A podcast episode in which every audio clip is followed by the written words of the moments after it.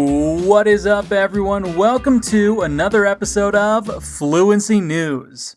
This podcast series is a great way for you to practice your English comprehension and listening skills and get informed about what's going on in the world at the same time. We're thrilled to have you here with us. If you're listening to this episode through a streaming platform like Spotify, Deezer, or Apple Podcasts, I highly suggest you visit our content portal, fluencytv.com. There, you'll find the transcript of this episode, all of our sources, and, of course, thousands of free lessons in different languages. And it's all free for you to enjoy. You can go to fluencytv.com or click the link in the description. And we're going to start off this episode by talking about the Tokyo Olympics. The opening ceremony happened on Friday, July 23rd, and some countries are making history.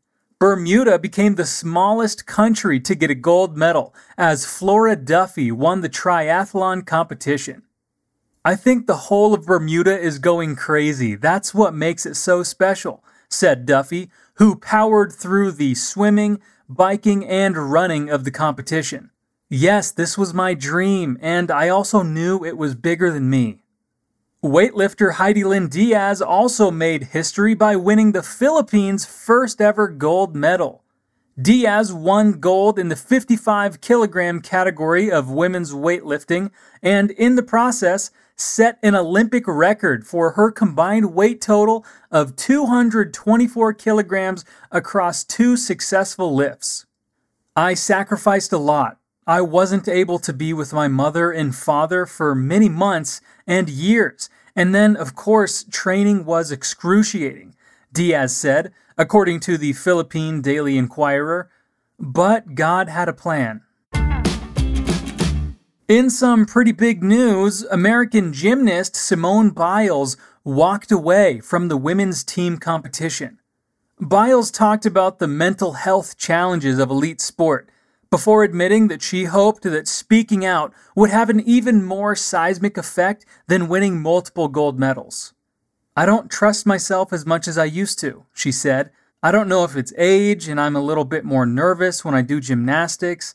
I feel like I'm also not having as much fun. This Olympic Games, I wanted it to be for myself, but I came in and I felt like I was doing it for other people. It hurts my heart that doing what I love has been kind of taken away from me to please other people. The 24 year old had been expected to launch an all out assault on the record books in Japan, having qualified for six finals over the coming week, but stunned everybody when she told the trainer, I don't want to do it. I'm done, after just one vault before leaving the arena.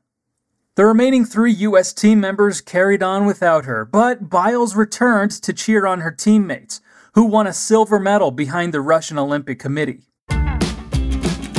Sadly, as it could be expected, the Games seem to have caused a rise in COVID 19 cases.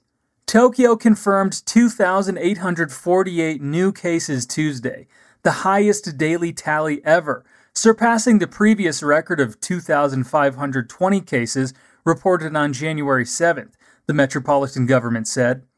The new figure comes after the capital reported 1,429 new COVID 19 cases on Monday, nearly double last week's figure and the most ever for a Monday, as the nation struggles to contain a new wave of infections amid the Olympic Games.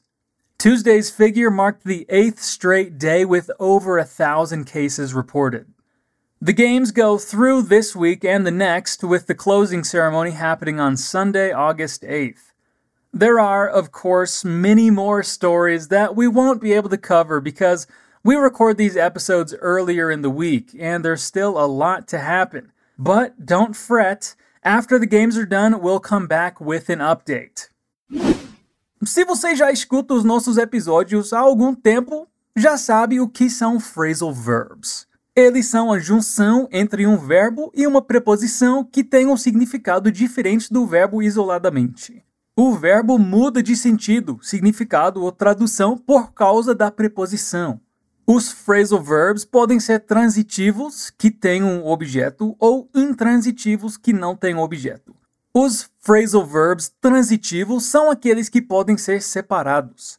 Olha só, start off, por exemplo, que eu disse no começo dessa história, é um transitivo, o que significa que eu posso dizer start off ou start something off, separando o verbo da preposição. Speak out e carry on, dois phrasal verbs encontrados nessa história, são intransitivos e precisam sempre estar nessa ordem em uma frase. Transitivo, start off ou start something off. Intransitivo, speak out e carry on. Unexpectedly, this week, North and South Korea have resumed communications to improve ties, both governments said. South Korean President Moon Jae-in and North Korean leader Kim Jong-un reached the agreement during several exchanges of letters since April, the presidential office in Seoul said. The two leaders agreed to restore mutual confidence and develop their relationships again as soon as possible. Blue House spokesman Park Soo Hyun said in a televised briefing. Park said the two Koreas subsequently reopened communication channels on Tuesday morning. North Korea's state media quickly confirmed the South Korean announcement. Now, the whole Korean nation desires to see the North South relations recovered from setbacks and stagnation as early as possible, the official Korean Central News Agency said. In this regard, the top leaders of the North and South agreed to make a big stride in recovering the mutual trust and promoting reconciliation by restoring the cut off inter Korean communication liaison lines through the recent several exchanges of personal letters. Setback é um substantivo que literalmente significa revés. Em português, essa palavra não é muito usada, mas setback também pode ser traduzido para contratempo, ou melhor, nesse contexto, retrocesso. A palavra stride tem alguns significados diferentes.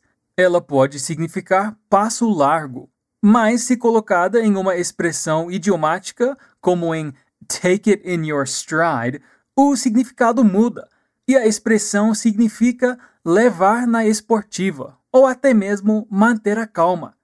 Take it in stride, levar na esportiva, manter a calma. Now let's bring the news a little closer. A new polar air mass is set to move over Brazil's agricultural areas this week, threatening further damage to coffee and sugarcane crops already hurt by strong frosts last week. This would be the third cold wave to bring freezing conditions to Brazil's southeast farm belt this winter, something not seen in decades. Brazil has already been suffering through one of its worst droughts in 90 years and dealing with transportation logistics delaying exports of key crops like coffee to various destinations. I'm not sure if the new cold wave is going to be as strong as the last, but it is a high pressure system. We do not rule out widespread frosts over areas of citrus, coffee, and sugarcane, said Marco Antonio dos Santos, a meteorologist at Rural Clima. Well, that's not good news for those who can't start their day without a cup of coffee, right? But I'm a tereré man myself, so I'm good on that front. Let's see some real good news before we finish today's episode. A French dad has built a robotic suit for his 16 year old son Oscar that allows him to walk. Jean Louis Constanza built the exoskeleton after Oscar inquired about his robotic engineering skills. One day, Oscar said to me, Dad, you're a robotic engineer. Why don't you make a robot that would allow us to walk? His father recalls. Ten years from now, there will be no or far fewer wheelchairs, he said. Constanza is one of the co founders of the company that makes the exoskeleton, Wandercraft.